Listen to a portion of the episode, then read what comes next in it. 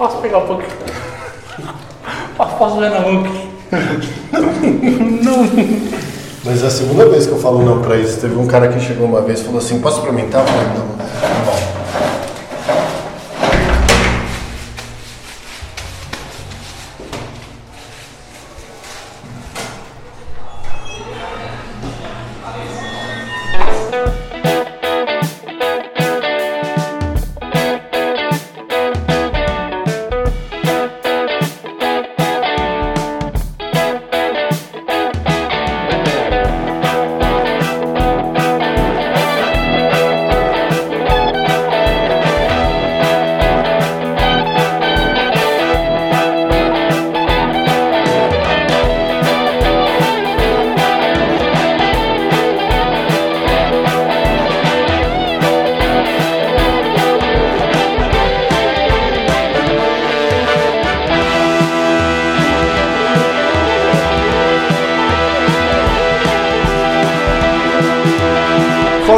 quem fala é o Gato e hoje é um tema que não tem muita graça.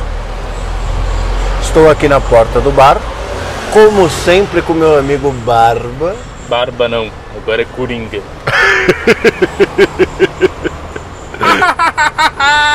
Caralho, very good, hein? Deve ter ficado uma merda, mas Sim, ficou uma merda. você não É, ganhei essa, esse praise. Então, nós somos o Dois Shopscast, solta a vinheta aí.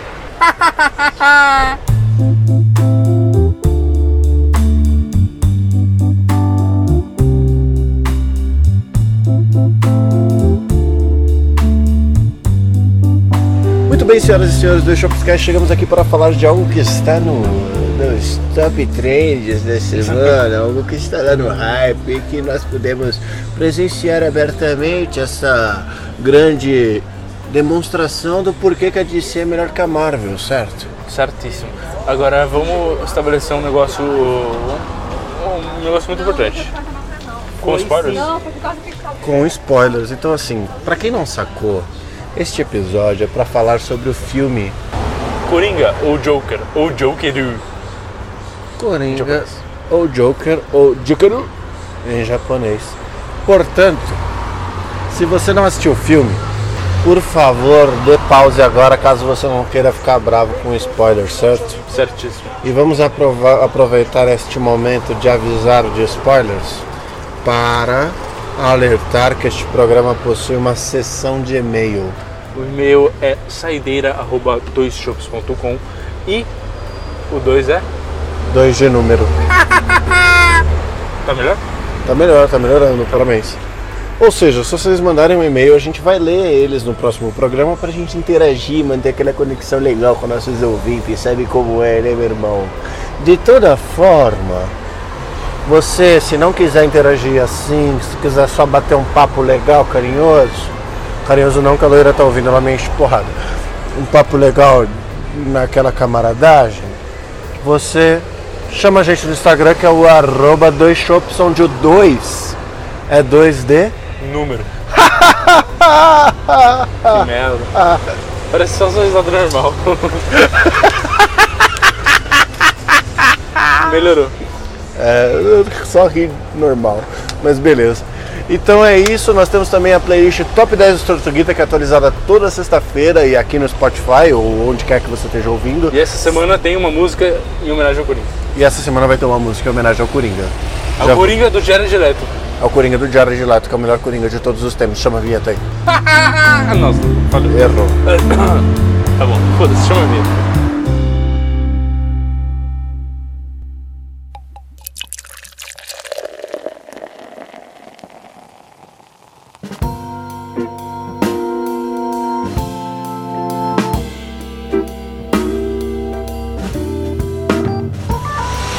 Bem, meu amigo Barbicha, nós chegamos aqui para comentar sobre algo que vem sido aclamado já vem há algum tempo, que é o filme Joker, ou em dialetos tupiniquins, O Coringa. Exatamente. Queria fazer um disclaimer que a nota no IMDB ainda continua alta, é 8.9, porque muitas das reviews são públicas, então tem ótimas reviews e o pessoal tá falando bem, mas no Rotten Tomatoes a nota de críticos está em 68%. Apenas. Porque os críticos aparentemente não sabem que é um bom filme. Não, não sabe. Porque, Ou eles são fãs de da Deus. Marvel. Cara, eu não penso, nem consigo pensar em super-herói nesse filme. Tão Não, maravilhoso. é, eu vou, eu vou, eu vou me poupar aqui. E eu vou tentar não criticar a Marvel durante o programa, certo? Ok. Eu acho que é algo bom pra minha sanidade que eu não entre nesse mérito, porque o filme já disse por si só o porquê que a DC é maior que a Marvel. Certo? É, você, você é muito clubista, eu diria, tá? Eu gosto bastante da Marvel, tá? Eu gosto bastante, com certeza. Dou notas altíssimas pra muitos dos filmes que eu achei excelentes. Eu gosto da Marvel também, você sabe disso. Eu tenho minhas broncas, só isso. Você gosta de Homem-Aranha, né? Eu gosto do Homem-Aranha. O Homem-Aranha é um personagem que ele faz parte do que a Marvel vem pra fazer, que é alívio cômico o tempo inteiro. Deadpool. Deadpool é legal também. Tá. O Wolverine é excepcional, os X-Men, toda essa parte. Eu acho incrível. Agora, você vem pra mim e vai falar que o Homem de Ferro é o melhor personagem de todos os tempos? Ah, pra porra. Cara, desculpa. O Homem de Ferro não é o melhor personagem de todos os tempos. Porque agora tem o Coringa do Joaquim Fênix. Não. O Tony Stark é o melhor. Ah, eu tô- vamos falar de Coringa? Eu não, não vou, eu não vou cair nessa pica. Eu é não vou to- cair. É que também não é Tony Stark, né? Que é o ator que eu buguei. Como que é o nome do ator? Blá blá blá Búfalo. Que Buffalo. Isso aí é o Hulk, é Mark Ruffalo. Sei lá, é tudo igual, cara. É piadinha, piadinha, blá blá blá. Porra. Anyway, tá bom. Nossa, me fugiu o nome dele total. E é o cara mais famoso do universo. Mas bem. O nome. O, o, o Iron Man foi muito. Ficou muito forte por causa do ator, porque foi, casou perfeitamente, o papel foi muito. Robert Downey Jr. Obrigado, Robert Downey Jr. O Robert Downey Jr. é ótimo, excelente, então isso faz o papel ser elevado a outro nível. É porque ele é o que o Iron Man é. Mas eu não gosto do Iron Man desde os quadrinhos. Meu problema é com o personagem, só isso. Tá certo, eu compreendo. Eu, eu acho excelente. Doutor Estranho, eu achei maravilhoso o filme. Doutor Estranho é muito bom. E ainda com o Benedict Cumberbatch, que é um ator que eu acho muito bom. Mas enfim, a Marvel é boa, é excelente, eu gosto pra caramba. Só que eu gosto muito mais da temática sombria dos filmes da DC. Dos filmes não também, né? Dos- desde os quadrinhos. Ok, ok, da temática sombria da DC. Porque o que a Marvel começou a fazer foi botar toda a temática dos quadrinhos em tela. Salvo alguns vacilos. Salvo alguns vacilos. E a DC, até certo tempo, não conseguia fazer o mesmo porque não queria abraçar a entidade de tom sombrio que a DC, DC tem. Pois é, eles tentaram fazer filmes diferentes e não foram legais. Exato, Pra eles mim, tentavam fazer. Foi o maior erro da DC até hoje. Porque eles tentaram abraçar o tema e o, na verdade nem o tema, mas a estrutura Marvel de fazer filme, que funciona perfeitamente com os personagens da Marvel, Exatamente. mas não funciona com os personagens da DC, Exatamente. porque os personagens da DC eles têm um tom muito mais dark dentro deles para construir o personagem, É, muito Sim. mais do que simplesmente um cara rico filantrópico que resolveu estragar o mundo, quer dizer, é, querer salvar o mundo e foder tudo que é o Homem de Ferro. De qualquer forma, de qualquer forma, a gente já tinha visto um exemplo perfeito da DC sombria no Dark Knight, né? Que foi um filme que, pra mim, representa perfeitamente. que eternizou um personagem do Coringa também, que foi feito pelo Heath Ledger, Heath Ledger, né? Pelo Heath Letroso, certo? Be- Beleza. Heath Que hoje se conhece como o melhor Coringa de todos os tempos, Exatamente. até o Joaquin Phoenix chegar, que agora a disputa tá boa. Debatable. Porque Debatable. ainda pra todos, eu, eu, eu, sinceramente acho que o Coringa do Heath Ledger é maravilhoso, é muito bom. Só que é um Coringa formado e a experiência que eu tive nesse filme do Joaquin Phoenix foi completamente outra coisa. E pra mim ele é o melhor Coringa de todos os tempos. Eu adorei o Coringa dele, eu achei muito profundo o Coringa, não tão profundo quanto era o Heath Ledger, apesar do Coringa do Heath Ledger ser muito mais inteligente. É muito que o- mais é, são tipos diferentes de articulado. Coringa, né? Exatamente. Vale aqui comentar, antes da gente começar a falar do filme, que pelo menos nos quadrinhos, o Coringa ele tem várias origens, que são origens segmentadas, que são a criação do personagem e se eu não estou muito enganado no que eu estou falando, pela primeira vez você tem uma identidade pro Coringa. Isso. O Coringa nunca teve uma identidade, Identidade não, uma origem, né? uma origem. Quer dizer, origem ele teve, mas ele nunca foi o Arthur Fleck que virou o Coringa. ele sempre foi alguém que aparecia como Coringa. É. Né? Então, tipo, ser. ele nunca teve essa origem desses lugares. Então, por exemplo, o Piada Mortal dos quadrinhos coloca o Coringa comediante que vai fazer um assalto para tentar salvar a mulher e tudo dá errado, que deu toda a base de origem tanto do filme do Dark Knight quanto pro filme do Joaquin Phoenix. Então, dada toda, todos esses surgimentos de Coringas, inclusive o Coringa Gangster, que é criticado pelo Jared Leto por muitos, né? Eu também acho horroroso. Mas porque é o Jared Leto e porque o filme não favoreceu. Assim, o Jared Leto ele é um bom ator. Só que pra mim não deu certo. Então é, mas é porque o filme não favoreceu. Porque existe o fato do Coringa Gangster. Aí eles fizeram Esquadrão Suicida, meteram um milhão de trailer com o Coringa do Jared Leto, criou-se toda a expectativa para se ver o Coringa em cena com o Jared Leto, e na hora de ver o filme, ele não faz tanta importância para a história. É, eu- na hora de ver o filme, o Will Smith é o principal. Exato, tipo, ele é o. Desculpa, gente. O Will Smith eu acho ele excelente, eu adoro os filmes dele. Só que o Will Smith é o Will Smith, cara. Não adianta. Ele é o Will Smith no Man in Black. É muito bom, eu gosto pra caramba, mas ele é o Will Smith, ele é o. ele tá diria- excelente em Aladdin. Em, Aladdin ele conseguiu fugir um pouco Eu de ser Will Smith. eu vou te falar um negócio, eu não vi, assisti ainda e eu tô muito triste por causa disso. Eu quero muito ver. Cara, assiste, ele não tá tanto Will Smith quanto nos outros filmes que ele já fez. Eu acho maravilhosos os, filmes de drama dele. É, Procura da Felicidade, é, cara, é, é de chorar esse filme. Sete Vidas, puta, very sad, puta, excelente, é um ator pra mim excelente. Mas ali ele, pra mim, ele tenta. Ele faz o que ele faz em qualquer filme, ele rouba a cena e não, tá, e não fica muito certo, porque não tem muito a ver com o que a gente conhece da história do- dos personagens da DC. Tipo, não é aquele cara, Exato, ele é o sim. Will Smith. É, exato, só que Ele roubou a assim, cena da DC. só que o que não dá pra fazer é desmerecer o Jared Leto como Coringa porque o filme é uma merda. Porque não Ok. dá, não dá pra. Eu assistiria um filme do Jared Leto como Coringa chamado O Coringa, vendo a versão gangster do Coringa, que é uma das três que existem. Concordo, entendeu? Só que eu não acho, eu não acho essa versão do Coringa tão legal e eu não gosto do Jared Leto no papel de Coringa pelo pouco que eu pude ver.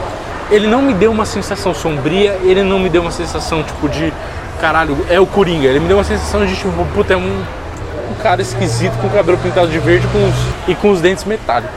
Mas você sabe que isso vem um pouco da origem gangster dele, né? Tudo bem, mas tipo, já sei, não, me- não me, sabe, eu não, eu não gostaria. Não, tudo bem. Quando eu vi que o filme do Coringa ia, sair, ia ser o Joaquin Phoenix, eu falei, caralho, vai ser um puta ator, excelente. Porque ele já é creepy na vida real. Mais ou menos, cara. Ele é, Não ele é, é, tanto ele não. é, ele é. Ele é um pouco creepy sim. Mesmo antes de fazer o Coringa, você vê as entrevistas dele, ele é um pouco creepy sim. Cara, pra mim, o ator que ele se passa desapercebido em vários filmes, ele é um ator bom. Que não é que você reparou. Fato, fato. uma- Então, e pra mim, em muitos filmes. Até eu- porque o Joaquin Phoenix fez Her e Her não tem absolutamente nada a ver com os tons sombrios do Coringa ou com qualquer coisa sombria que possa vir Isso a é. fazer qualquer semelhança com o Coringa. Exatamente. É muito diferente o filme, ele parece muito mais jovial. Só um cara é, antissocial e tudo mais. E tipo, o filme é excelente, você vê frustrações, você vê, você vê muito mais E aí, gatinho? susto, velho. Pelo amor É de isso, Deus. cara, é isso não. Você vê muito mais do personagem no personagem. Tipo, no Que foi Her, muito do que ele fez atuando agora como Coringa. Pra mim não, eu acho diferente. Você vê o Her, ele é um, ele é um cara e tipo ele se expressa e você você vê as coisas Mas Você não sentiu ele, o personagem falando como personagem no Coringa, como você viu em Her? diferente. Então, beleza, sim, mas diferente. Entendeu? Em Her, ele é ele é um cara tipo, comum, um cara que se expressa, ele se expressa, você sente a expressão dele. Aí agora no Coringa, ele faz um papel de um cara que tem aparentemente até certo ponto ali uma doença mental e o cara que não se expressa. O Coringa do Joker, do Joaquin Phoenix, desse filme novo, ele não se expressa direito, pelo menos em nenhum momento, com palavras. Com palavras. Com palavras. Pra mim, é- toda a expressão do filme é na risada.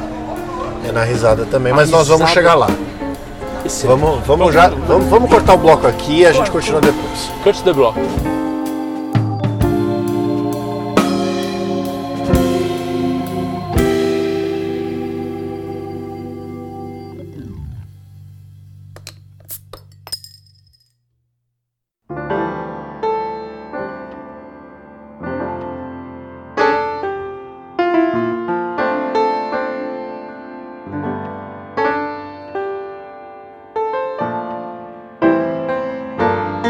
Então vamos começar, meu amigo Barbite.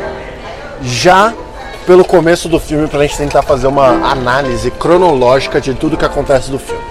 Certo? O filme começa com Arthur Fleck, que é o personagem do Joaquim Fênix, indo para sua profissão cotidiana, que é um palhaço de rua, e sendo devastado por adolescentes que descem o cacete nele. É um animador, né? Um é, animador, aquele cara que fica, aquele palhaço que fica na frente da- das lojas para atrair as pessoas para dentro.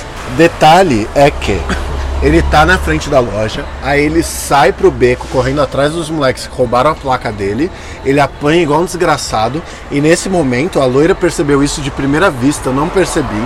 Você consegue ver a flor que tá no paletó dele escorrendo água, como se estivesse soltando e como se fosse um choro.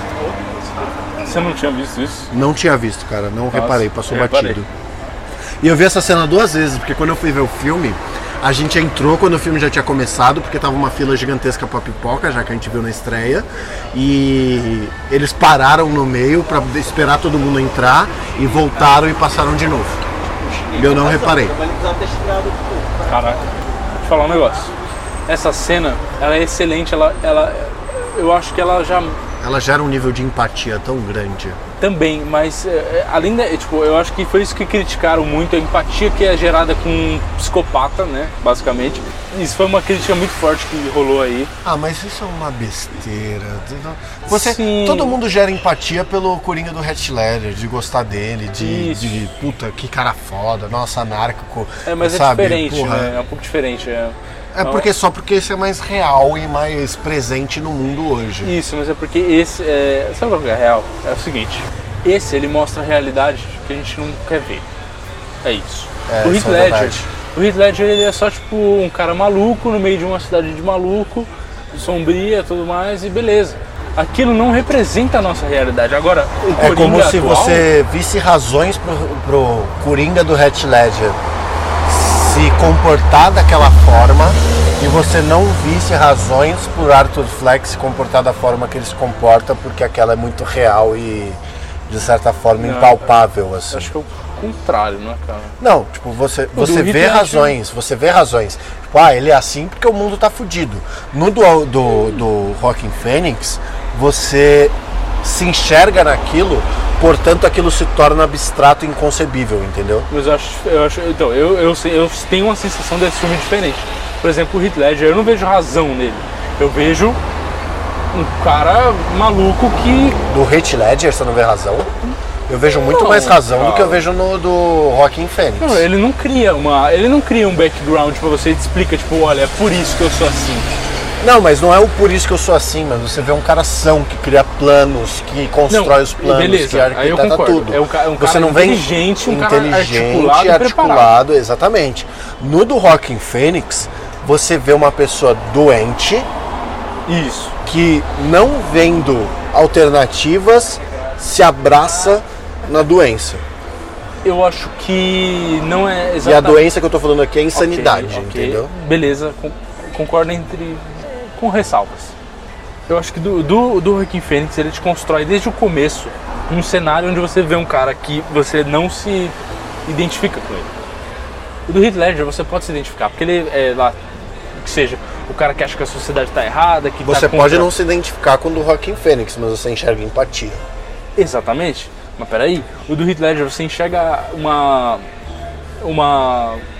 Eu não diria a razão dele, mas uma razão naquilo.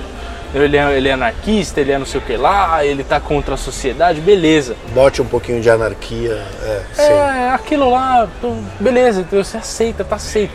Agora, o do Joaquim Phoenix é diferente, ele não, ele não chega e te, te fala assim, ó, eu sou maluco porque a sociedade é uma merda. Ele te mostra um cara com uma doença, um cara numa situação precária, pobre, num país de primeiro mundo onde ele é rejeitado. Então não é Em que um- muitos prosperam e muitos e muito mais do que os muitos não prosperam. Exatamente. Tipo, Pouquíssimos são ricos, os restos não são. Tanta fotografia do filme pra mim, cara, é, tipo, é, é como se você pegasse Nova York, enchesse de lixo e botasse um tema mais escuro. Já era isso. É Nova York. É um pouco, Quase isso, cara. é um pouco. Ou se você pegar qualquer cidade grande, se você for na Paulista fazer a mesma coisa, tá perfeito pro filme do Joker. Quer dizer, Só que você não precisa botar tanto lixo na roupa, já É, tem. se os mesmos engravatados que passam na Paulista passaram nessa cena que ele apanha, né? Pois é. Mas bom, de toda forma, ele sai, ele apanha, tem o negócio da, da flor, etc. E aí, se eu não tô me falhando muito a memória, ele já volta e vai pegar o ônibus, que é o primeiro indício do distúrbio que ele tem. Eu- eu- isso, é verdade. Eu- mas eu acho excelente esse começo do filme que ele já. Ele mostra o cara já, tipo, no, no fundo do poço, se fudido.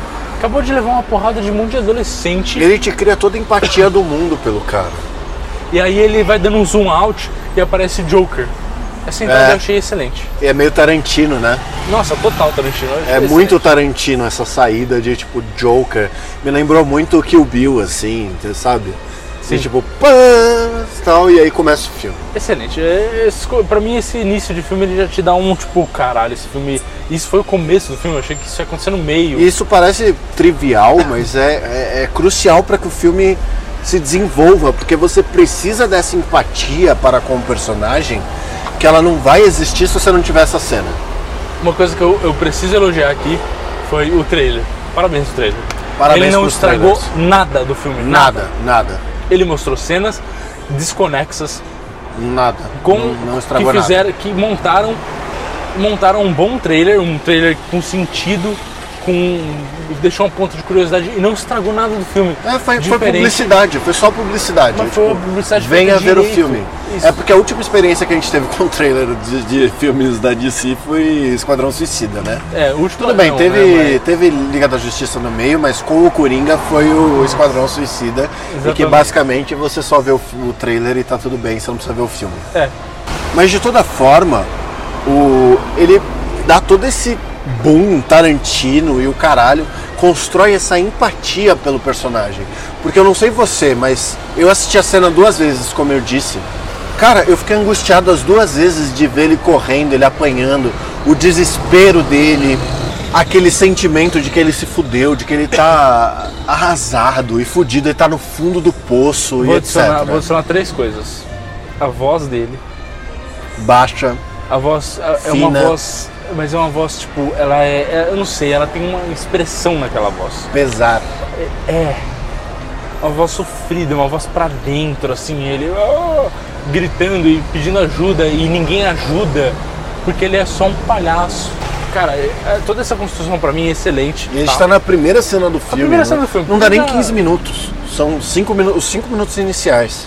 Eu pulo pra frente um pouco pra falar que existe um momento, minutos depois desse filme, de- dessa, dessa, hora que o cara cobra ele da placa, fala que o contratante. Antes, calma, antes de você chegar nesse ponto, eu vou interromper você rapidão, só para voltar para um ponto que eu esqueci de mencionar.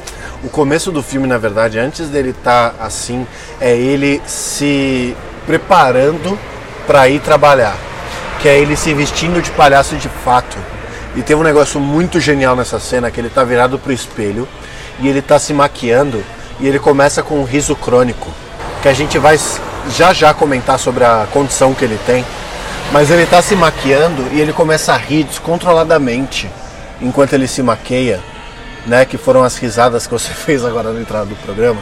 E ele tá se maquiando e enquanto ele se maqueia, você vê a maquiagem borrada por uma lágrima escorrendo. É, você vê a lágrima escorrendo. É, é uma sutileza tão grande da condição que ele tá, cara, que te constrói todo o antro de empatia. Que eu já mencionei várias vezes, mas que pra mim é, é- é o que constrói o filme inteiro, que é a empatia pelo Isso. personagem até determinado ponto, é óbvio, mas, Claro. sabe, constrói tudo isso. Cara, é tão genial, é tão sutil.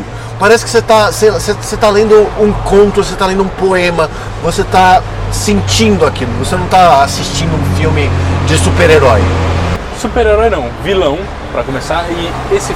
Não, sim, vilão, mas dentro do aspecto de super-heróis, é isso que eu quis dizer. Dentro do universo. né? Universo de Beleza. super-heróis, exato.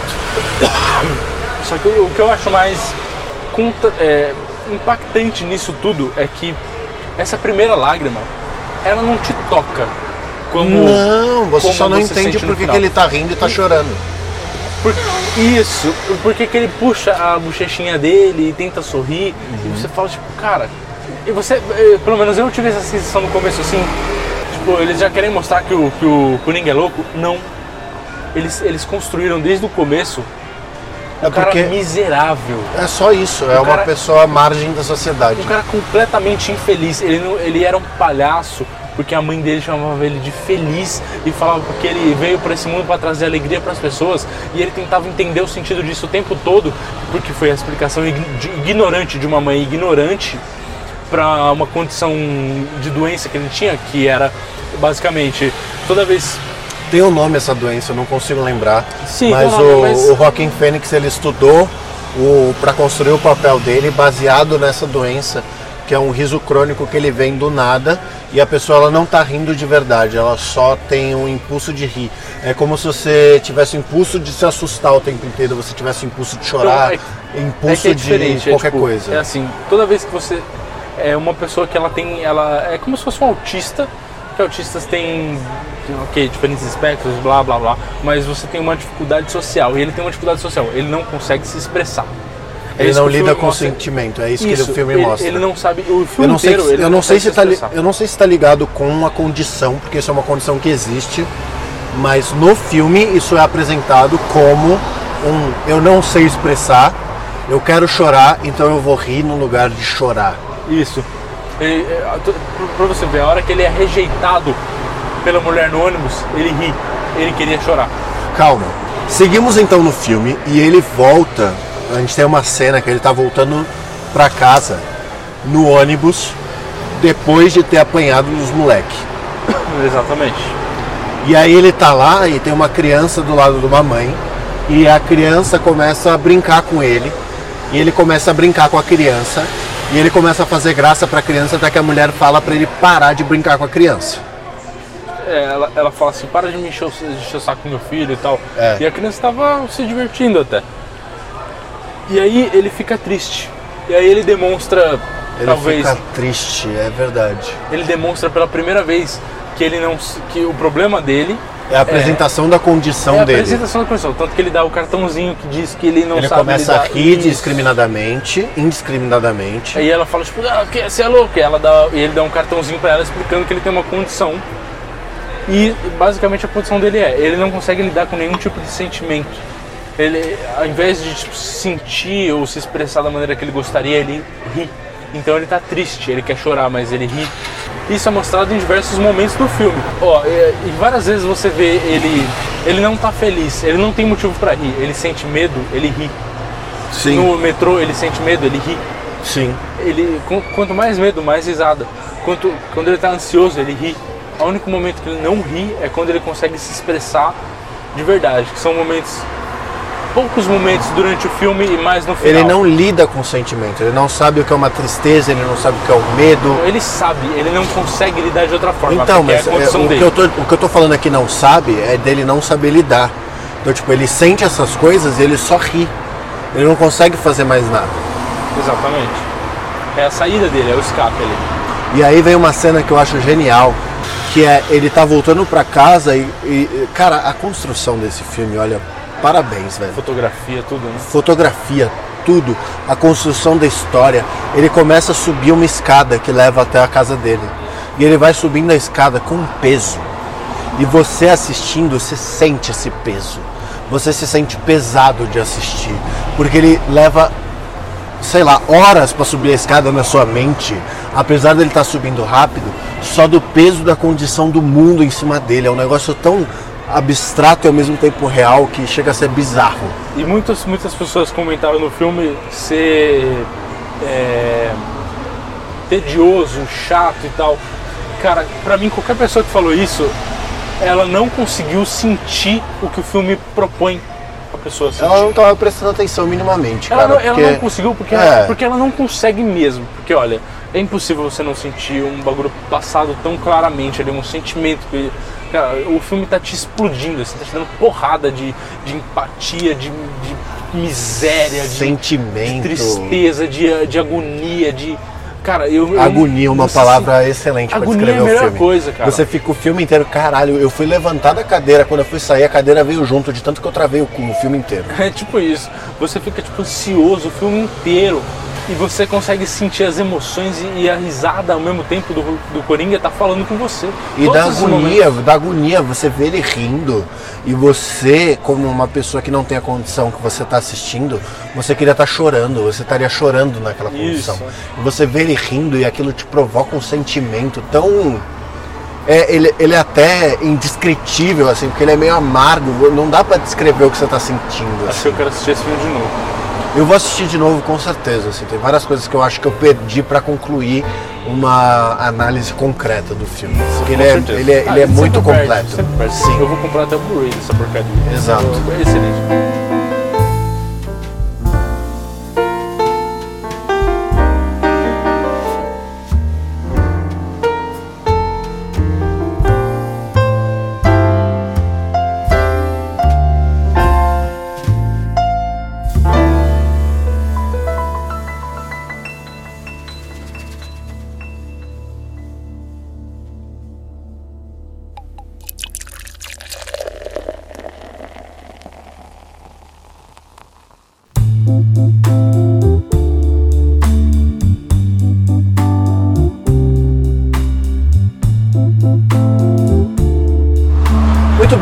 Chegamos aqui para o momento que você comentou anteriormente sobre para que a gente tente, né, também nesse meio tempo passar mais concisamente durante o filme, né, para não contar e só virar um relato de tudo o que acontece no filme, o momento em que ele chega para falar com o chefe dele. Nossa, pode crer. Acho que quando ele fala com o chefe dele, você sente ah, mais ainda a injustiça dessa cidade podre, que é Gotham. Porque você vê o cara falando que, tipo, o cara chamando ele pro escritório, não pra perguntar se tá tudo bem, mas pra falar, tipo. Logo depois que ele apanhou de É. adolescentes e roubaram a placa Isso, dele, isso. destruíram a placa Não, dele. Você tem. Mas você. Olha só, veja bem. Re- retroceder um pouquinho. Ele tá ali no vestiário de palhaço, com todos os outros palhaços. Nossa, essa cena é foda. E, o- e você- e o cara mostra, tipo, é, tipo, essa cena te mostra que existe uma amizade. Que o cara fala, não, ó, aqui, Não, ó. ele te mostra uma amizade falsa. Não, não, mas ele te mostra uma amizade. Ele Eu não diria uma amizade, eu diria um relacionamento. Ok, pode ser. Um relacionamento ali, um relacionamento de cuidado entre colegas da mesma profissão. O cara fala, olha aqui, ó, precisa se proteger e tal, e dá uma arma pro, pro É verdade, é nesse momento um dos caras, que é palhaço de rua também, vem pro Arthur Fleck e dá uma arma pra ele. E vira pra ele e fala assim: depois você me paga ou acerta comigo depois. Isso. Tipo, pra você se proteger. E aí, né? Detalhe que quando ele entrega a arma, o Arthur Fleck fala: Você sabe que eu não posso ter essas coisas. Uhum. É verdade. Por conta do tratamento psicológico que ele faz. Isso. E aí ele vai pro escritório e o chefe fala que a loja reclamou que o palhaço sumiu e levou a placa junto e queria a placa de volta. A placa que usaram pra bater nele. Exatamente. Olha, E- olha o sentimento que isso já traz. assim. Pois é, né? Tipo, Você- injustiça. É, injustiça. É um outro sentimento. Você já virou empático. Agora você está vendo um negócio de injustiça. E você se torna mais empático ainda. Por Você assim, tá porra. revoltado, você quer, você quer bater na mesa e falar, seu otário, acabou de apanhar. E aí. Você nem pô, pergunta como o cara tá, caralho. Isso, beleza, tá tudo bem. Segue o jogo. E aí ele conhece a mulher do apartamento. A mulher do apartamento do lado. A vizinha dele. Conhece entre aspas. Conhece entre as. Mas até ali, conhece. Até ali é um relacionamento que você vê ele tendo e você fala, tipo, cara, a princípio eu não imaginei que fosse coisa da cabeça dele. Porque o que, que acontece? Ele entra no elevador e encontra uma mulher com a filha e eles meio que se relacionam ali naquele meio momento. Rola uma piadinha. Rola uma piadinha, eles se interagem. Ele parece uma pessoa normal, só tentando se encaixar no mundo maluco que ele tá vivendo de Gotham. Isso, e ela parece uma pessoa que compreende e que acha graça da, de uma piada, sei lá, que não seria tão engraçada dele, irônica e, rebelde. Que sente alguma afeição por ele. Isso. E ele cria todo um relacionamento com ela nos, nos momentos seguintes. Ele começa a segui-la, ele segue ela um- durante um, um período no, Igual um Stalker. isso, total stalker. E aí ela confronta ele, aí ele fala, desculpa, eu tava seguindo mesmo, e cria-se uma relação, e nossa, tá tudo. E, tipo, parece que assim, eles estão virando amigos, ela vai ver. Ele chama ela pra ele sair. chama ela pra sair, eles vão comer, ela vai em show dele, quer dizer, show entre aspas dele. Tipo, E parece por um momento que ele tá se encontrando e pelo menos encontrando uma base, uma, um apoio pra, pra loucura dele, pra ele se encaixar, encaixar em algum lugar. Não é, nem, não é nem a ponto de loucura, é a ponto de ele querer se encaixar dentro da sociedade. Porque Isso. ele é um comediante, ele precisa fazer comédia. E aí, E aí ele encontra até, olha que análise assim, ó. Ele encontra nessa mulher que posterior no filme a gente vai entender que de fato ele não teve relação nenhuma, um refúgio para alimentar o apoio que ele precisa para poder seguir em frente com a carreira de comediante que ele tem. Exatamente. E aí ele vai fazer mais um trabalho de palhaço de rua num hospital e agora ele tá armado. Porque ele tá com a proteger, arma para se proteger, porque ele apanhou. Porque ele tá com medo, porque ele tem medo. Nossa, eu, eu dei tanta risada nessa cena, cara. Você deu risada? Eu dei risada, achei Nossa, engraçado. eu fiquei pasmo, cara. Eu achei o alívio cômico bom, mano. E, Nossa, eu não achei, eu não achei nada engraçado. Porque ele deixa cair e ele manda um. e vai pegar a arma. Foi um humor tão britânico assim, sabe? Que tipo, e meio que todo mundo faz que não percebeu. Aí ele pega e ele vira e ainda as crianças olham pra ele assustadas porque tem uma arma. E aí ele esconde a arma e faz um. com a É. boca. Puta, eu achei. Não é, não é que eu dei tanta risada, né? Mas eu achei graça do momento. Sim, ele tenta. Olha só. Porque até, calma aí, porque até então a gente só tá vivendo a vida dele de palhaço comum, é, de rua que tá seguindo a vida dele, né? Assim, É verdade. A gente, não tem, a gente não tem indícios, além da condição dele, que a gente já comentou sobre não reagir a reações, de insanidade. A gente só tem os, os complexos que vão regindo a vida dele, dada aquela insanidade. Isso. Mas olha só. Primeiro, do humor britânico. Sim, total. Ele chuta a arma, inclusive, antes de conseguir pegar ela, porque ele tá com o pezão de palhaço lá. Pra mim aquilo foi Monty Python to- total, velho. Muito. Mas aí, na, na cena seguinte, tipo, essa é até uma que dá pra ser uma comédia. Tipo, eu particularmente não achei engraçado na hora porque eu tava horrorizado com o filme inteiro. É, Mas- então, é um terror psicológico. É um terror né? psicológico, O filme né? ele é de terror psicológico, ele não tem muito E mais o que descrever. ele consegue pegar a arma e ele faz o shh pras crianças. Aí você vê como esse cara é deslocado da sociedade. Tipo, ele não tentou apenas mascarar um negócio errado, que tava claramente errado. Tipo, pra ele tava tudo bem, entendeu? Tipo, aquilo poderia sair com uma piada. Tanto que ele vira pras pessoas e fala que aquilo só fazia parte do show dele. É, Porque as pessoas vêm cobrar ele depois, falando: Porra, você levou a arma pra um hospital infantil? E ele fala: Não, isso é só uma parte do meu show. É o que eu faço de verdade. Eu sou um palhaço e aquilo fazia parte do meu ato. E aí, olha só como isso mostra. Esse é o momento em que ele mais sai do personagem. Porque ele, ele parece um cara sensato. Porque quem que não faria a mesma coisa? Você faria a mesma coisa. Você falaria a mesma coisa, tipo, no desespero assim, ah, é parte do ato e tal, e finge que é parte do ato. Só que aí você vê o quanto ele tá deslocado daquele cara, porque, que- daquela, da, daquele personagem de palhaço, porque ele tá completamente sem noção. Tipo, qualquer pessoa que faça isso sabe que, meu, já era, acabou ali. E pra ele tá tudo, tudo, tipo, tudo certo. Ele fala, Tá "Ah, normal, ele, ele é." deixa, ele deixa cair uma arma no hospital e ele recupera como se estivesse tudo bem. E ele não ri. Porque ele não, Não, tá sentindo, ele não ele tá, não tá sentindo nada. Ele tipo, ele falou, opa, deu um deslize, mas tudo bem, parte do show, ah, tá tudo certo.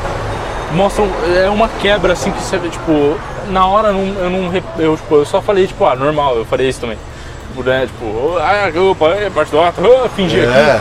Só que você percebe que, tipo, puta, é porque ele tá, ele tá completamente deslocado da sociedade. Porque qualquer pessoa, no, no- tipo, numa situação normal, fala, tipo, tentaria pelo menos explicar, tipo, pros médicos falar, desculpa, eu sofri uma agressão e eu tenho andado armado, tô com muito medo e tudo isso e tipo, porque, meu, desculpa. Ele explicaria, ele não falaria simplesmente não é parte do meu ato. Porque não, parte do ato você andar com uma arma pra mostrar pra crianças não tem nada a ver. não tem nada a ver. É completamente irracional. É ilógico. irracional, é irracional e ele é, ele é até agressivo de certo modo, né? Porque é, eu, eu imagino na cabeça da criança de que palhaços andam armados, você tá tudo bem, sabe? É, então.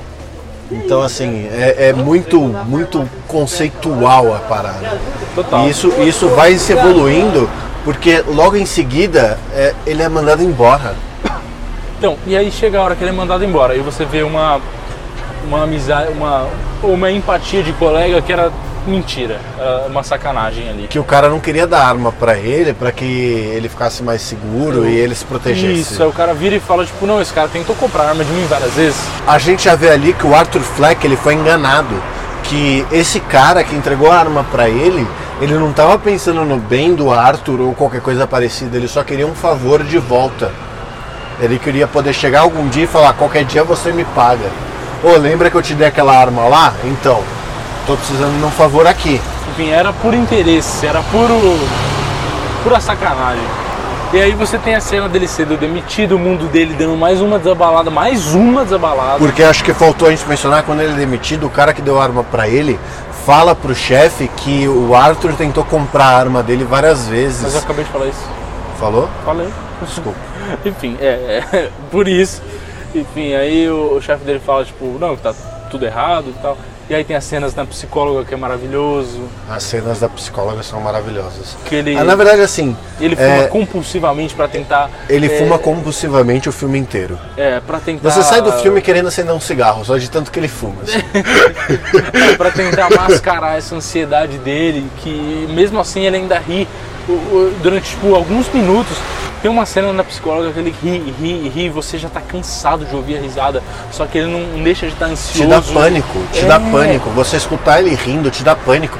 E isso vem desde a história lá do ônibus, quando ele tá rindo no ônibus. Isso te dá medo, te dá, meu Deus, como é que ninguém ajuda essa pessoa? Porque ele tá rindo tão compulsivamente que ele engasga, que ele falta ar, que É. ele, ele não consegue viver com aquela risada. E na psicóloga acontece a mesma coisa. Isso. Que era alguém que deveria acalmar ele, deixar ele melhor. E isso não acontece. E ele não. E ele, e outro detalhe, né? Tipo, ele tá aí, ele tá sentindo já dor de tanto rir, porque ele Sim. não quer mais rir, ele quer parar de rir, ele não consegue. E todo aquele desespero, e esse desespero passa pra você. E a risada dele tá falando com você, porque é aquela risada é, compulsiva. E tem uma diferença, tipo, tem três risadas nesse filme, tipo, dis- discrepantes uma da outra. É a risada dele tentando se encaixar Sim. é a risada dele sendo compulsivo, tentando, né? Abstrair os sentimentos que ele Isso, tem. é, tentando expressar os sentimentos na risada, que quer, quer dizer, faz, expressando os sentimentos na risada, que é o que ele consegue fazer, e a risada de verdade, que é a que você ouve talvez mais pro final do filme, assim. Você até escuta algumas vezes quando ele está assistindo o programa do Murray, que durante o- esse começo de filme que te é apresentado, ele começa a assistir o programa de um apresentador de televisão, ala Ratinho, ala etc. Ah, tá mais pra um tele, teleshow, tipo, Um americano teleshow, mesmo, assim. é o Jô Soares. Ele começa a assistir É o o show. Jô do- Soares, né? É, ele começa a assistir o show do Jô Soares e ele dá risadas honestas e ele quer estar ali. E tem uma cena maravilhosa que ele se imagina que conhecendo ele o se cara. imagina, porque todo mundo no chuveiro já se imaginou sendo entrevistado em qualquer talk show que o valha. Seja o do Fábio Porchat, seja o do Jô Soares, Danilo Gentili não, mas seja de qualquer pessoa. E ele se imagina mais ainda, tipo, como aquele cara como uma figura de pai falando, tipo, nossa, você é o filho que eu queria ter. Tanto que o Murray, que é o apresentador do, do teleshow lá, ele faz piadas com o filho e o Arthur claramente identifica naquelas piadas que ele faz uma verdade. Ele não identifica como uma piada. Ele identifica como eu posso ser o filho que esse cara odeia. Ele odeia o filho dele e eu posso ser o filho que ele merece. Pois é. Ele se imagina, ele se imagina sendo o que talvez, sei lá, tipo, o, o que o Patati para tratação, assim, É. palhaços famosos. É, então. Os únicos, de, ou o Tiririca, né? Ou Tiririca. Mas enfim, é, É genial. é cara, genial, é genial. E, e- e segue o filme, e é toda essa angústia, e aí ele, ele vai se, se comunicando com a, com a moça, tentando expre- expressar mais aquele sentimento. Aquela moça lá atrás que a gente Isso, comentou que. exatamente. E aí, assim, você começa a ver toda uma construção do relacionamento dele com a moça. E aí ele chega no turning point da vida dele. A hora que ele é assediado no metrô, porque os caras estão assediando uma menina, aí ele, ele tá sentado no metrô, vaziozão, tinha três caras e uma menina, e os três caras assediando a menina, e a menina, tipo, claramente olhava pra ele, tipo, buscando ajuda, e ele tava com medo, e aí ele começa a demonstrar o medo na risada. Aí ele Ele começa, começa a a rir. rir. E aí a menina, tipo, aí é o genial dessa, dessa, dessa cena é a música. É quando os três caras começam a cantar Here comes the clown. Porque ele tá vestido de palhaço, que ele acabou de ser demitido, tá fudido, voltando pra casa no metrô. E aí aparece todos os caras assim, e aí eles começam, here comes the clowns, e começam a brincar com ele, fazer piada, e aí de repente eles começam a bater nele. E a menina, detalhe, e a menina percebe, tipo, a, o- a deixa dela sair fora, porque eles viraram a atenção deles no cara, e aí elas, ela, pum, chispa pra fora do, do, do vagão, já vai pra E outro. os caras ficam lá batendo nele, até o momento que ele saca a arma que o cara deu. Não, detalhe. E ele- eles começam a zoar o cara, e aí, né, o, o Arthur, aí ele, ele tá tentando achar o cartãozinho dele pra explicar, tipo, que a risada dele não é deboche, a Eu não vi ele tentando achar. Ele cara. tenta, ele tenta. Eu vi de outra forma. Eu não vi ele tentando achar. Eu vi ele não conseguindo fazer nada. Tipo, ele, ele não sabia o que fazer. O que eu vi é que pra ele, ele não sabia se aquilo era certo ou errado. Não, mas ele fala. E Não, desespero- ele fala no meio, ele fala, there's a card. Tipo, ele tenta falar, tipo, sabe, tipo, olha aqui, tipo. Ele tenta buscar? Ele tenta, ele tenta. Nossa, aí eu não percebi eles- isso. Eu eles preciso assistir esse filme de novo, cara. Cara, esse é, tem que até assistir pra pegar todos os é um detalhes. filme cara. pra assistir mais de uma vez. Com certeza.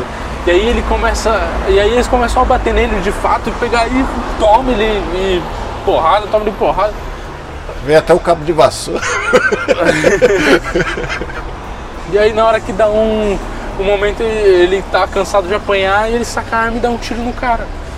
Ele dá em um, aí um cai, aí o outro fica meio estagnado, ele dá no outro e Aí- o terceiro tenta fugir. Não, aí o, o segundo, acho que tenta vir pra cima dele também, é, tipo, aí ele atira no outro, e aí o outro tá, tipo, assustado e para o vagão e ele sai correndo, tipo, aí, ah não, é, o cara dá um tiro na, é, o, Mas o tem- Arthur dá um tiro na perna dele, aí ele tenta sair correndo, aí o Arthur vai atrás, tipo, ele Mas tem não- uma, tem uma discrepância muito foda nessa cena. Que assim, é a reação dele por medo, Sim, de defesa, de eu estava apanhando, vou me defender. eu acho que são Que ele duas- dá o tiro no primeiro, o outro vem É. atacar ele, ele dá o tiro no segundo, e o terceiro, ele dá o tiro, o cara já começa a mancar, ele não precisa fazer mais nada e ele vai atrás, a nível de só existe um jeito de eu resolver isso. Eu posso até. Tipo, eu não, eu não, eu não posso fazer, eu não, não preciso fazer mais nada, eu só tenho uma coisa pra resolver isso. E aí você vê que até a postura dele muda. Ele anda de um jeito diferente, ele vai mais erguido, ele, ele tem mais confiança, ele tem uma, uma construção dentro dele que é muito diferente do que a gente estava vendo do palhaço deitado no chão apanhando de três ricaços de Gotham City. É isso aí. E aí ele, le- aí ele, ele se empodera nesse momento, mas ainda meio sem consciência tipo, do que ele tá de fato fazendo. Ele faz. E aí bate o desespero. Aí ele sai a- correndo. Tem aquela cena que eu achei maravilhosa dele passando debaixo de um arco, de uma ponte, não sei qualquer. E eh, olhando pra trás e com as coisinhas dele, correndo desesperado, com medo da consequência, porque ele percebeu que ele acabou de fazer uma coisa errada. E, mas mesmo assim. E a corrida dele é genial também. Olha, parabéns pro Joaquim Fênix, cara. Porque ele corre como um palhaço. É Oscar, Oscar. É Oscar, é Oscar. Porque ele corre como um palhaço. Ele corre. é, é, chega a ser cômico o jeito dele correr. Como um palhaço correria numa cena que ele precisa fugir de alguma situação, sabe? E é, é- é genial, cara. É E aí, genial. aí ele expressa mais ainda a humanidade dele, na loucura. Ele encontra a menina no apartamento dele. Ele chega no apartamento ainda desesperado, é, sobe, e aí ele, ele para assim na porta dele e pensa, tipo, foda-se, foda-se.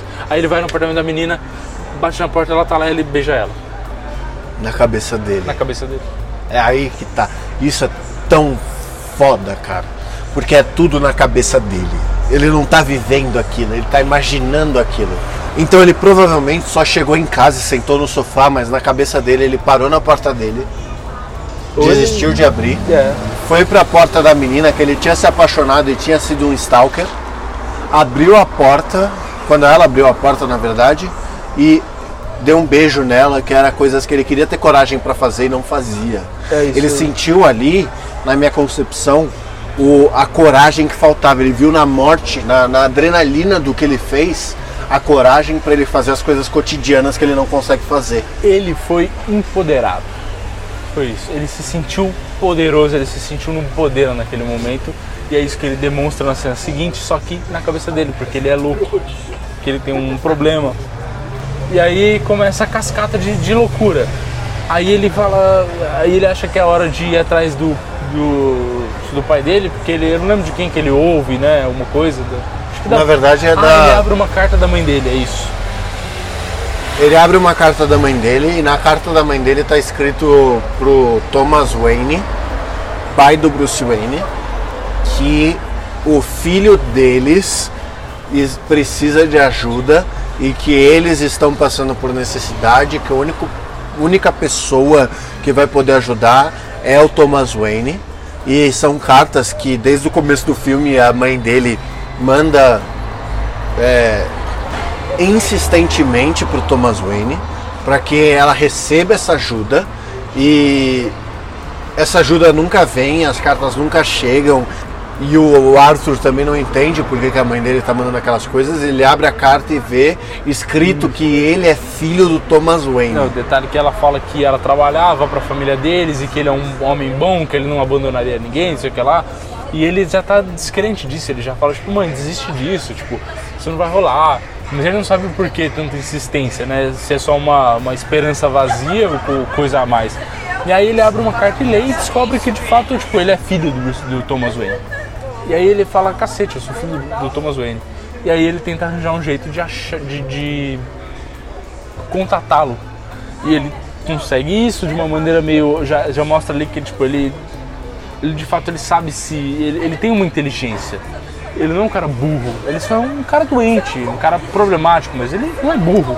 Ele tem inteligência, ele consegue se infiltrar num evento de, de high society lá, ele se passa desapercebido e tipo, tá tudo bem. E ele chega no banheiro e aí. Eu entendi, eu entendi essa cena de uma outra forma, cara.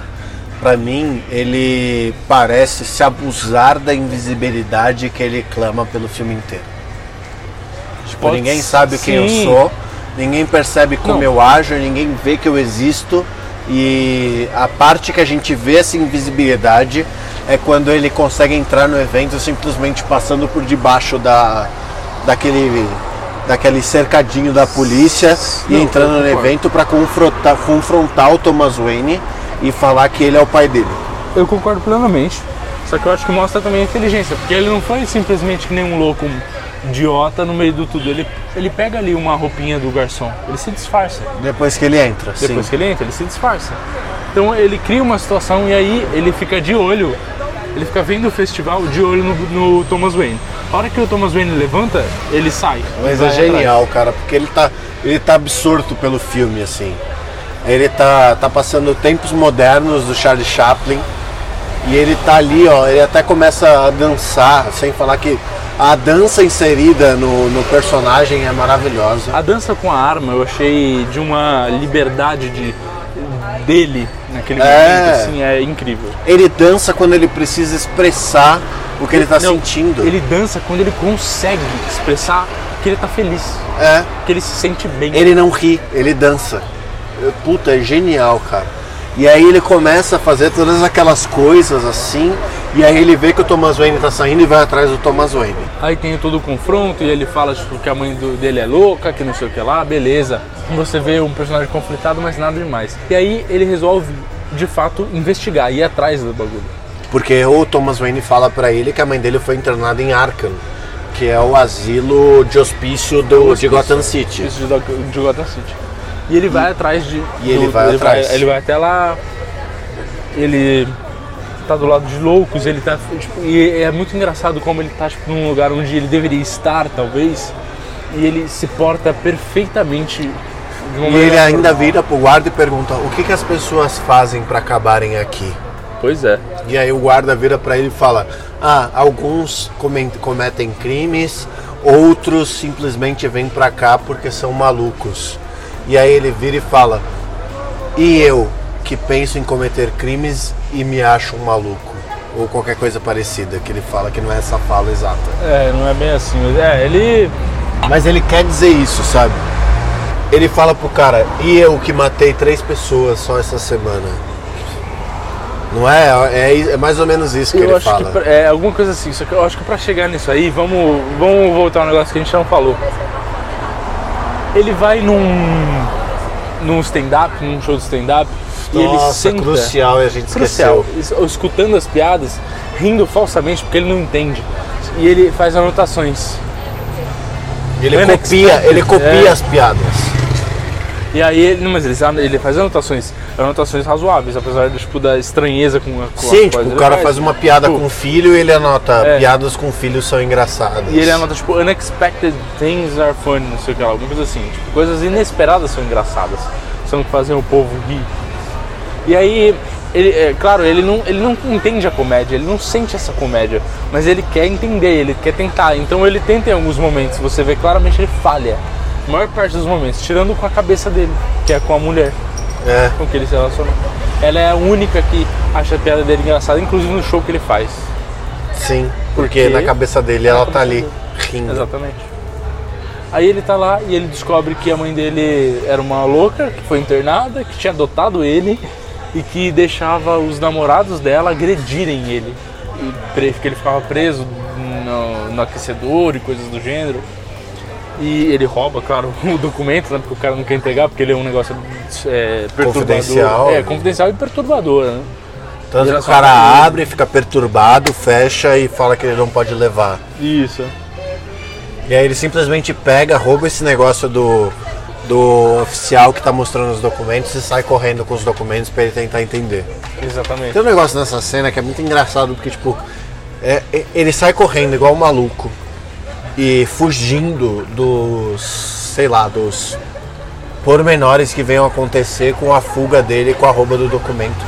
E aí ele para na escada e começa a ler as coisas que estão escritas é. sobre a mãe dele, falando o quanto que a mãe dele era maluca e etc. E todas essas coisas. E eu não me lembro agora se na cronologia do filme isso vem antes ou depois da mãe dele ser internada. Antes. Vem antes, né? Antes, porque ele tá nessa, nessa jornada aí de descoberta, de loucura, quando ele vai.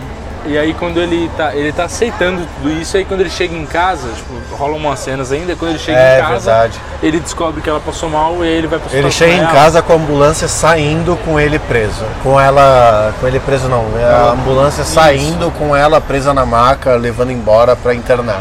Isso aí acontece uma das cenas mais chocantes do filme, eu acho que é que ele mata a própria mãe, né? É. Que eu acho que é. e, tipo, e a moça tava lá com ele. É, inclusive. é porque, na- não, na verdade, assim, é aí que vem toda a revelação pra você de que a moça que ele tava se relacionando, que dava o apoio pra ele. Mais ou menos, não Na é, cabeça não é dele. nessa hora. É, Ela- não, é um ela pouco tá com- depois, ela é tá quando com começa a construir isso. Ela tá com ele. Aí de repente ela não tá mais. E aí ele mata a mãe. Aí ele tá conflitado, ele tá naquele momento meio tipo, puta, o que que eu fiz? Ainda não tenho certeza do que ele fez. E aí ele volta pra casa dele. Só que ele vai pra porta da moça, ele entra no apartamento dela, Nossa, essa cena é muito creepy, velho. ele tá completamente creepy, destruído, mas ele tá num momento Molhado mais- de chuva. Isso. E aí ele senta no sofá e aí a mulher sai do quarto e fala. E- e, opa, eu sei que você não mora aqui e tal, mas tá tudo bem, seu, seu apartamento é ali, é, eu posso te levar lá e tal. É, Eu tenho ela- uma filha pequena, porque tenho- ela é, começa a ficar com medo. Isso, ela tá completamente com medo e. Aí a gente não sabe o que aconteceu, porque não dá. Não A dá gente não um- sabe, a gente não sabe se ele matou ela, o que, que ele fez. Mas aí vem toda a parte que desconstrói tudo que tinha sido construído até então, que era do relacionamento dele com ela. E prova pra gente que tudo que ele viveu com ela era só na cabeça dele. É. E eu acho que esse é o momento que é como se no começo das descobertas ele estivesse entrando num casulo. E depois que ele faz todas essas ações, ele sai desse casulo. E aí ele é o Coringa. E o vídeo já passou Inclusive, no, ele, ele no começa, eu acho que pra mim, o momento que começa, ele começa a virar o Coringa é o momento que ele mata a mãe dele.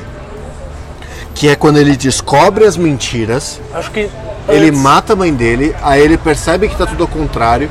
Aí vem umas cenas que não dá pra entender se é na cabeça dele ou se é na vida real. Que ele entra dentro da geladeira e ele se tranca dentro da geladeira.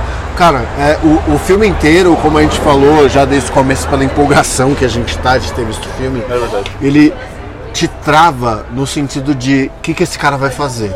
Não dá pra entender o que ele vai fazer. Não dá pra prever, né? É, ele é um cara imprevisível, você não sabe. E aí quando ele entra na geladeira, que ele se trava na geladeira e ele se fecha ali, o telefone começa a tocar, ele é convidado para participar do programa que ele tinha sido fã a vida inteira, que é o do Murray. Porque o Murray tinha passado, e olha só, e o mais uma coisa que tinha contribuído para esse momento dele de loucura. Ele tinha visto o Murray fazer piada dele e ele achou, a princípio, claramente ele achou ruim. E depois ele falou, tipo, puta, isso não é ruim, isso tá me dando uma oportunidade. E aí ele, se- ele pede para ir produzido, ele vai produzido, ele vai com todo um terno diferente. Ele, Ele se- vai vestido de ele- palhaço, ele literalmente. tinge o cabelo dele de verde. Ele não quer mais usar uma peruca, ele tinge o cabelo de verde. E ali ele virou o Joker. E aí ele pede pra ser introduzido como Joker. E aí ele entra, e aí foi a primeira vez que a gente ouve o personagem falar de verdade. Sim, mas tem uma cena antes disso. Que é quando ele tá no apartamento dele, o cara que entregou a arma pra ele lá no começo do filme Cara, que cena maravilhosa. aparece pra perguntar se ele tá bem. Porque ficou sabendo que a mãe dele morreu. Ele e o anão. Que foi pra mim o alívio, o único alívio cômico de fato desse É filme. o único alívio cômico que tem no filme. Que é o anão tentando abrir a porta. Mas olha só que É interessante. porque a cena se constrói assim. Chegam o cara que entregou a arma pra ele e o anão pra confrontar o Arthur Fleck. Confrontar não, né? Mas pra acalentar, perguntar como ele que tá, porque a mãe dele acabou de morrer. Fazer uma média, fingir. fingir, fazer uma média. E aí ele vem naquela. E, cara, é, é, a, a é, o que ele faz? Ele simplesmente pega e no meio do papo, ele pega e ataca o cara que deu a arma pra ele com a tesoura de cabelo que ele usou pra fazer o cabelo dele novo de The Joker. Com a tintura verde, etc. Na garganta e é violenta pra caralho. A cena não é fácil de assistir. Ela dá agonia, ela dá tensão, ela é, ela é muito violenta. E o anão fica aterrorizado com isso. E aí vem uma sequência que eu acho maravilhosa, que na hora que ele de fato matou o cara, ele começa a rir, ele se sente aliviado, é uma risada verdadeira, ele tá aliviado. Não é a risada de pânico que ele tem antes. Ele tá aliviado, ele tá se sentindo bem. E aí o anão, tipo, tá desesperado, tá com medo. E aí ele fala, tipo, não, relaxa, tá tudo bem, eu não vou te matar não. Por quê? Por quê? Me fala, por quê? Porque o anão foi o único que não fez mal pra ele nenhum. Porque o anão é o único que ele vê como semelhante. O Porque o anão é o anão- único que é diferente como ele é diferente e que ele vê os outros fazerem piada de uma condição que ele não tem escolha de ter. É verdade. Ele, ele vê um semelhante. Nossa, e ele é fala, verdade. eu não vou te machucar, pode ir embora. E aí vem o alívio cômico do filme, que o anão vira apavorado pra ir embora e não alcança o trinco da porta. Eu confesso que eu ri. Eu, eu ri também, eu, eu dei risada.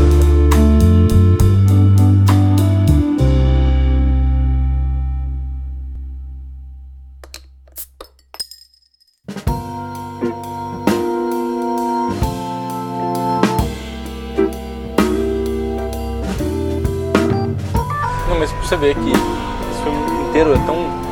é tão sombrio que até uma, essa piada, tipo, essa, essa graça, esse alívio cômico, ele não é bom, ele tá errado. Exato. Pô, esse filme ele é inteiro ruim, assim. Tipo, ele é mau, ele é sombrio, ele é dark. Tipo, E é- a única é- parte de te dar qualquer alívio que possa existir, ela vem do momento que você não deveria estar rindo. Pois é. Ele te faz rir no momento que você não podia rir. Tipo, isso não é engraçado, ele acabou de matar uma pessoa. Você, é. teve, você vê um anão apavorado e você começa a rir da condição de alguém de não conseguir alcançar o trinco da porta do pega ladrão. Pois é. E, é, é, cara, excelente. É, aí eu acho que é tipo é um momento que ele se transforma 100% no Joker. 100%. Pra mim, o início dele da transformação é quando ele mata a mãe. Eu, é, eu acho que ele até começa antes, mas a hora que ele mata a mãe é, é a parte que ele cai de cabeça. E aí, Que ele começa a assumir de fato que ele se Isso. transformou naquilo. que ele aceita, na verdade é que ele aceita quem ele é. É, exatamente. Ele aceita quem ele é. E aí ele vai pro programa. E ele faz o que ele precisava fazer, o que ele sentia que ele precisava fazer, ele tá 100% pleno. Ele E tá aí- tranquilo com o que ele Tá fez. tranquilo. E aí ele, é, tipo, tem as, as- as- A gente deixou umas partes de fora, perseguição policial, foda-se, beleza. É, que tem antes também, né? Eu acho. Não tem? Não, a só perse- depois? perseguição policial é depois quando ele tá indo pro programa. Só. É, bom, É que ele tá descendo a escada, que é uma cena que eu ia comentar agora, que ela é lindíssima, que Não, é a só que mesma escada, a mesma Cara- escada que ele sobe com pesar no começo do filme, ele desce dançando Tá. Eu vou, eu agora. vou deixar pro final o, o comentário que eu quero fazer que, mais, que eu mais amei nesse filme. Mas Beleza. Beleza. Ele desce dançando a escada, os policiais chegam, ele corre dos policiais. E puta que pariu, nossa, esse filme é foda. ele cara. vai pro programa e aí pela primeira vez você ouve o Coringa falar, cara. E ele fala. É. E é a primeira vez que o personagem fala no filme inteiro e se expressa. E ele fala tudo. E ele fala eloquente, ele fala articulado, ele fala bem, ele debate Ele não tudo ri. que ele sente. Ele não ri, ele debate, Ele não ri. Ele tá sério. E aí ele, ele fala tudo. E aí o cara tá, claro, tipo, até então o, o apresentador do O programa host, né? Ele tava apoiando o cara, né? Tipo, puta, fazendo aquela, aquela média de, do cara que tem um interesse É, dele. eu te claro. zoei pra caralho, mas te trouxe aqui pra você me dar audiência. Isso. E tipo, tá ali no papel dele, de tipo, foda-se, o cara tá apresentando. Mas aí e- e eles de- começam a debater do que tá errado, do que tá certo. E aí ele revela que ele matou as pessoas e que foi Do ele, metrô que gerou todo o caos. E que foi ele que começou toda uma revolução tinha sido começada com, baseada com máscaras de palhaço, com as pessoas de fato protestando contra os Porque de é, City. e o, o, o contexto dessa revolução vem do quê? O Thomas Wayne está concorrendo para prefeito. E concorrendo para prefeito, ele fala que os pobres são palhaços depois de que o Arthur mata essas três pessoas no metrô. A população em fúria começa a fazer protestos com máscaras de palhaço. E aí ele vai pro programa vestido de palhaço, tanto que o Murray, quando vai apresentar ele, fala que o programa não faz nenhuma apo- apologia aos crimes que foram, foram acontecendo durante o dia. E quando ele entra e senta, ele assume exatamente do jeito que você falou o posto de fui eu que comecei com isso. E no posto de fui eu que comecei com isso, ele prova a insanidade dele quando Murray vira pra ele e fala: Você tá vestido assim por um ato político? Você matou essas pessoas por um ato político? E ele fala: Não, eu nunca fui bom com política, eu nem ligo pra política. Eu só quero fazer as pessoas pagarem. É, é puta, mano, ai que filme. Não, e aí, pra mim, a cena mais excelente é tipo, é aquele debate até que chega um ponto que ele, foda-se, dá um tiro na cabeça do apresentador em rede nacional. Porque ele tava vivo. indo, ele tava indo, ele tava indo pro programa pra se matar. E, e é, pois é. E as Isso pessoas... é um detalhe que passou despercebido. É verdade. O plano dele era ir pro programa, entrar lá e fazer o Murray pagar com a consciência de ter um cara que ele zoou se matando na frente dele em rede nacional.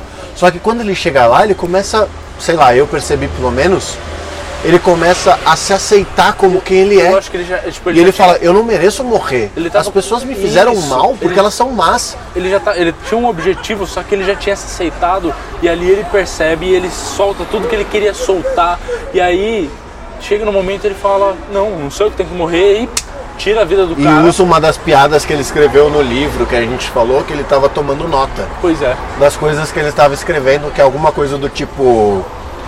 É, o que, que o pobre fala sobre alguém, sobre um rico que blá blá blá. E aí ele fala, eles recebem o que merecem e dá um tiro na cara do Murray Cara, em rede nacional. É excelente essa cena, é excelente. Excelente toda a entrada, porque ele entra já beijando uma das, das entrevistadas. Ele tá, ele tá no momento dele, ele, Ele tá mostra- vivendo o momento dele.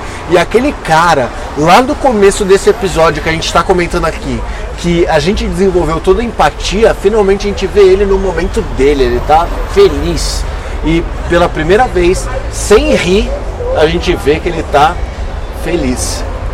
Pois é. E aí ele Por é mais sombrio que seja. E olha só, e ele é preso. Só que depois que ele fez aquilo, ele libertou a sociedade que já estava apoiando ele, todas aquelas revoltas, todo mundo entrou num frenesi e numa loucura e começou uma manifestação absurda.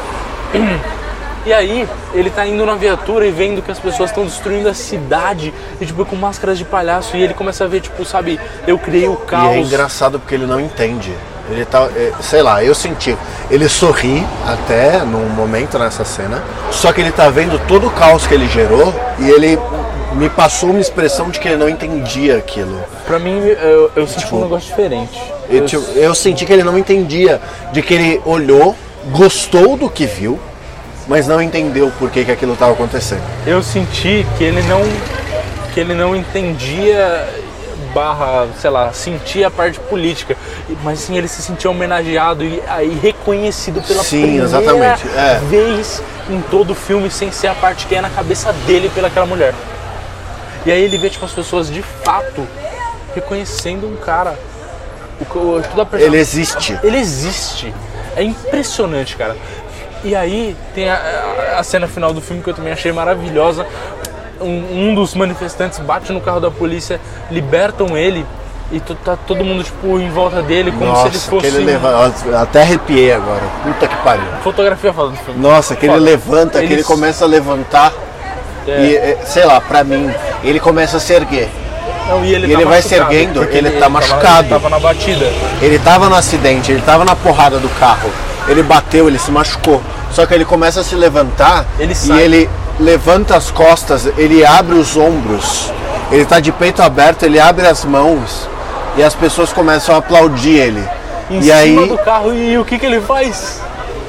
ele dança. Ele dança, velho. Ele começa a dançar e pra mim o que mais me chocou nessa cena é que depois de dançar, ele põe a mão, vê que a boca dele tá sangrando, enfia os dois dedos na boca e puxa um sorriso no meio da, da manifestação e de tudo.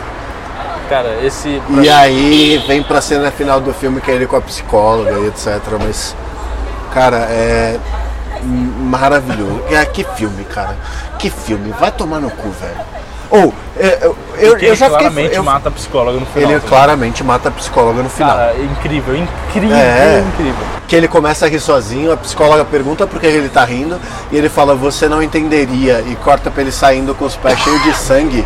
E aí, o genial dessa cena é que os pés vão formando os passos de dança que ele vai fazendo. E aí ele começa a correr no fundo com os, os caras do manicômio querendo pegar ele. Cara, é. é- ai. Olha, eu, eu já fiquei frustrado porque o Whiplash não ganhou prêmio nenhum, certo?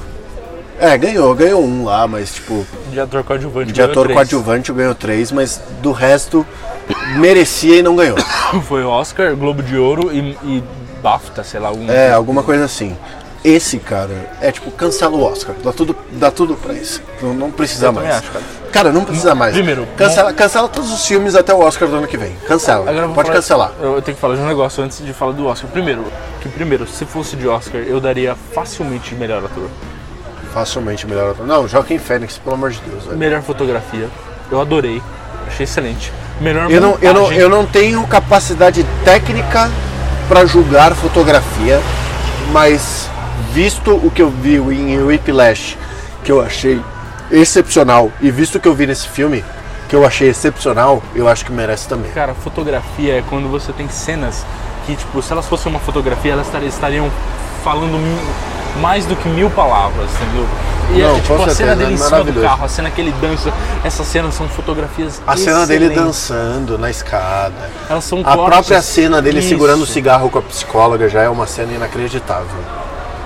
São, são, cara, espetacular. E, e, e agora, eu falo da, pra mim, a melhor, uma das, assim, uma coisa que me impressionou nesse filme, que eu achei excelente, e até por ser uma coisa que eu sei que você gosta e eu amo também, você ama e eu amo, sonoplastia, 100%. Oscar. 100%. Tudo. Cara, o jazz presente. Beleza, a ambientação do filme é antiga, mas o jazz ele cai como uma luva em todo o filme, cara. Nossa, eu, tô, eu saí do filme cantando, eu saí Here Comes the Clown. E a música tema dele, que é praticamente o Smile. É, do cara do Nat King Cole. Sim, Nossa, é que maravilhoso. incrível, que incrível, cara. heart is breaking, smile. É, Nossa, é, é the muito bom. tears are shaking. Smile. Mano, é maravilhoso, cara. Oh, que filme, cara. Puta que pariu. Cara, e- e- eu amei a sonoplastia, eu amei o filme inteiro, eu não tenho o que falar, pra mim foi tipo 9.6, 9.7, 9.8, faltou muito pouco assim pra ser perfeito. O que faltou pra ser perfeito foi, sei lá, velho, ter mais. Cara, né, não sei, é, é assim. Pra finalizar os meus comentários, né, e pra gente encerrar esse programa, só que sem criticar a Marvel, porque eu vou tentar bastante, as pessoas falaram muito sobre não ter cenas pós-créditos. É, E sobre. isso, eu também não ligo, mas é, é- e sobre a, o tom sombrio e diferente do que tem se visto de vistos de, de, de, de filmes de heróis ultimamente. E basicamente o que acontece é assim, a Marvel acertou muito nos modelos de filmes que eles construíram, né? E que tem um 100%. começo, meio fim, etc. É, eles Só que construíram um bom universo. eles construíram um bom universo, eles conseguiram juntar várias coisas, criar fãs e todas essas coisas, principalmente gente que não é ligada em quadrinhos e começou a ver os filmes e de repente começou a É ficar ligado em isso. quadrinhos ou só gostou dos filmes mesmo. Eles deram atenção pros super-heróis. deram atenção pros Cara, a Marvel super-heróis. acertou 100%, acertou 100%. 100%. Eu acho que a DC errou muito, errou muito, porque eles quiseram seguir um modelo Marvel. E eles não podem seguir o modelo Marvel porque a DC não é igual a Marvel. Desculpa, que- desculpa Você não pode, você não pode ler um quadrinho da DC e não ficar angustiado. E você não pode ler um quadrinho da Marvel e não dar uma risada de alívio cômico no meio. Pois é, eu acho que assim, tipo, se você for olhar o universo que foi construído da DC, tipo, o universo mesmo ali do, da Liga da Justiça, ok. Mas A sinceramente, nível de filme. a nível de filme, eu não gosto. Eu não gosto. Tipo, eu assisto, eu acho até o filme, ok, legal, serve pra me entreter, vou gostar de assistir. Mas não, sabe, não é pra mim o que é a DC. A DC é esse filme Então, sombrio. é. Não é um bagulho tipo em grupinho pra salvar o mundo. Mas sabe o É que acontece? Ó, que você mostra- vê Batman vs Superman. As críticas que surgiram com o filme foram de complexidades a nível sombrio, bem de leve, que a maioria não conseguiu pegar porque estava esperando uma conclusão da Marvel. O Batman vs Superman, por ter sido construído é, tentando seguir regras e condições da DC, mas respeitando estruturas da Marvel que foram vistas em Avengers e etc., não agradou. Se Batman vs Su- vs Superman tivesse sido construído sem re- reger e sem respeitar essas regras que vieram com os filmes da Marvel, teria sido um puta de um filme. Se Esquadrão Suicida tivesse seguido os quadrinhos, não só a nível de construção de personagem, porque a nível de construção de personagem isso aconteceu, mas a nível de construção de enredo, tivesse seguido, teria sido um puta de um filme. Então, mas sabe o que eu acho? Por exemplo, o Batman vs Superman.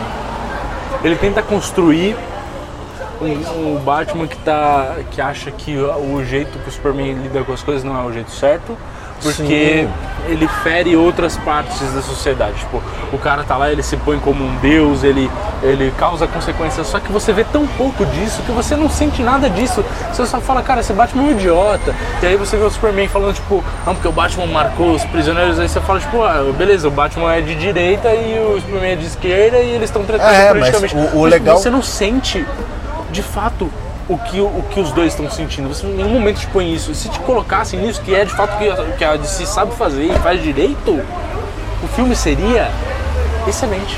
Exato. Pra mim faltou isso. São os erros porque assim, essas coisas só aconteceram porque tentou se adequar o Batman vs Superman ao modelo Marvel.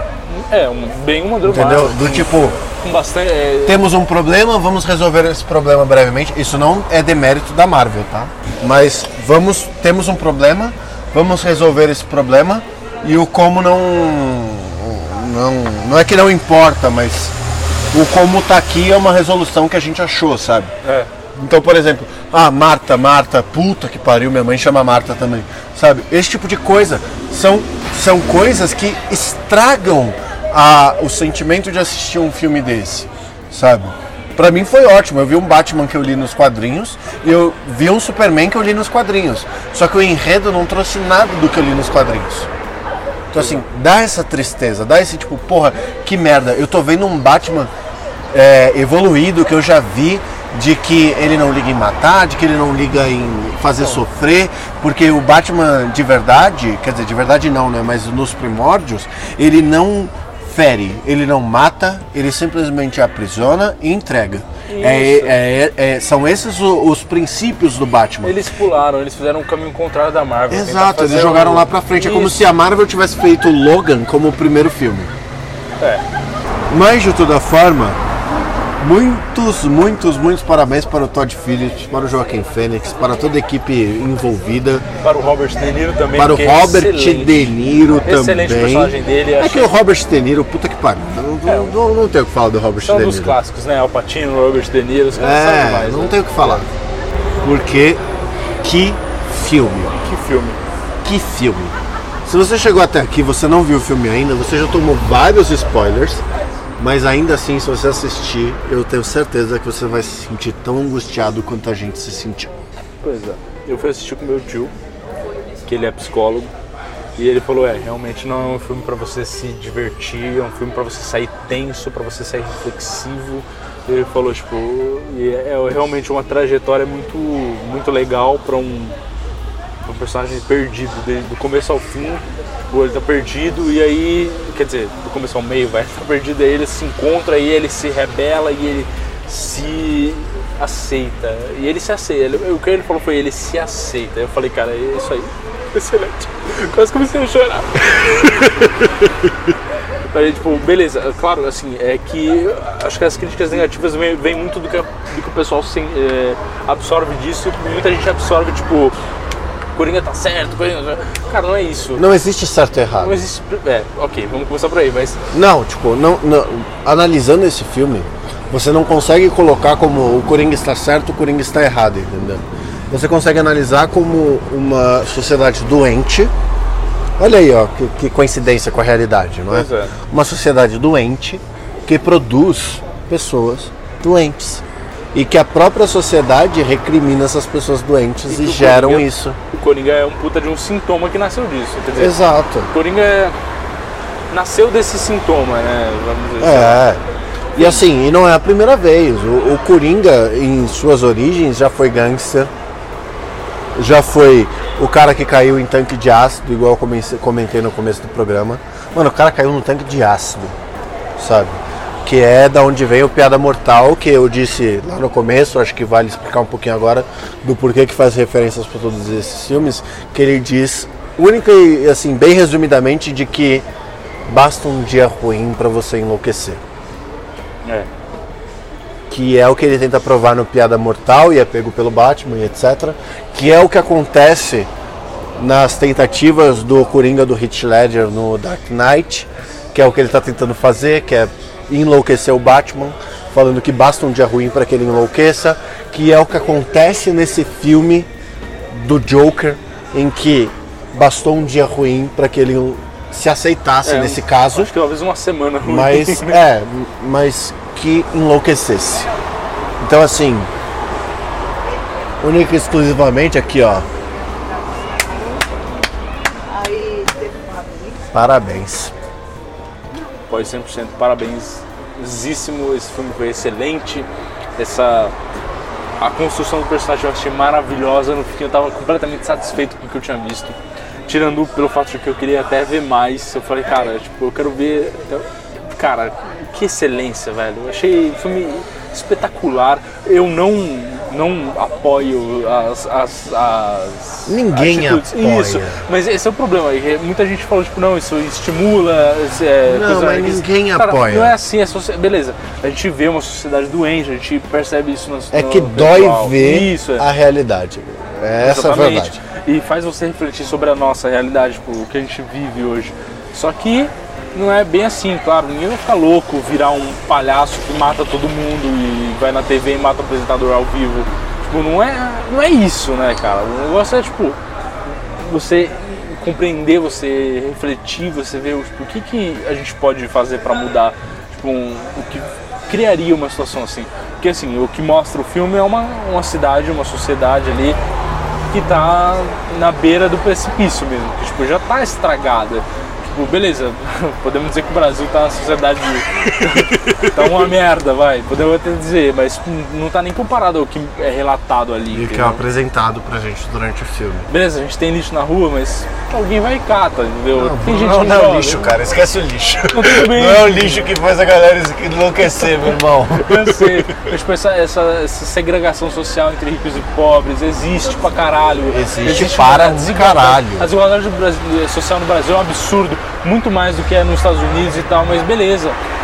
Tipo, a gente não tá numa situação nesse nível horroroso que é demonstrado. Apesar de você poder encaixar situações e sentir as mesmas coisas, eu acho que isso serve para você refletir como você pode contribuir para não deixar a sociedade desse jeito.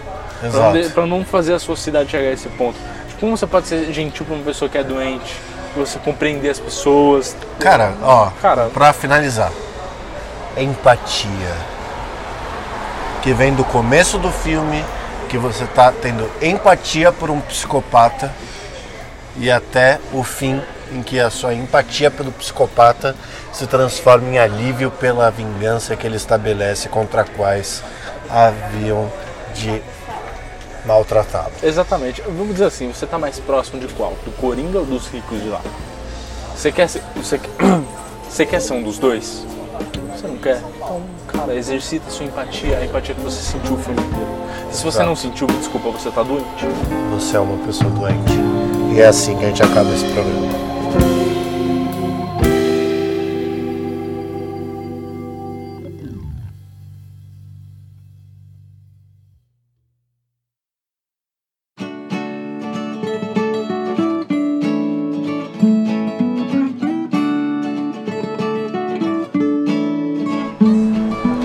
Bem, meu digníssimo amigo Barbicha. Assim como eu saí do filme sem conseguir dormir direito, porque estava muito absorto por todas as coisas que me foram apresentadas, acredito que agora eu vou para casa e também fica um pouquinho absorto tentando pensar nas coisas enquanto eu edito esse programa. É. Nós temos aproximadamente duas horas de bruto e eu vou revelar aqui que normalmente o que a gente grava são uma hora de bruto para produzir programas de 40 minutos. Então, assim, é, acho que esse filme dá muito o que falar. Tem muita coisa para falar sobre. Mas antes de falar sobre, eu só queria te dizer que a gente precisa falar sobre os e-mails do Dan Chubby's Cash, meu irmão. Eu tenho e-mail. Não tem e-mail. Então eu vou virar o Joker. Então, se você quiser participar dessa sessão de e-mails que acontece no final de todo o programa, basta você enviar um e-mail diretamente para. Não, o e-mail é saideira arroba doisshops.com. Saideira, arroba doisshops.com. O 2 é 2 de Número. Exatamente. Se você quiser conversar com a gente, aí sim você pode entrar em contato pelo Instagram, pelo arroba doisshops. E, e eu peço que exercitem a sua empatia e mandem e-mails, senão a gente nunca sabe. Né? Olha aí, ó. Essa ameaça. Mas é isso. Deixo aqui meu breve abraço. Se vocês quiserem aproveitar uma sexta-feira muito engrandecedora a nível musical, basta vocês escutarem a playlist Top 10 do Tortuguita, que é a nossa playlist semanal que é atualizada toda sexta-feira pelo nosso digníssimo amigo Tortuguita, com as músicas da semana dele. E nessa semana em especial vai ser com as músicas, só uma lista de jazz do Joker. Eu acho excepcional. Excepcional. Eu também não vou avisar ele, ele vai ter que se tocar ouvindo o programa na quinta-feira. Eu também acho. Então é isso. Muito obrigado por ter ficado até aqui. Você é uma pessoa maravilhosa. Hoje usufruímos de um dia sem barulho, com duas horas de bruto, né? E eu tô muito feliz porque eu vou chegar em casa agora e ter que editar todas essas porra. Que bom. Mas um beijo do gato. E um abraço do Barba. Até semana que vem.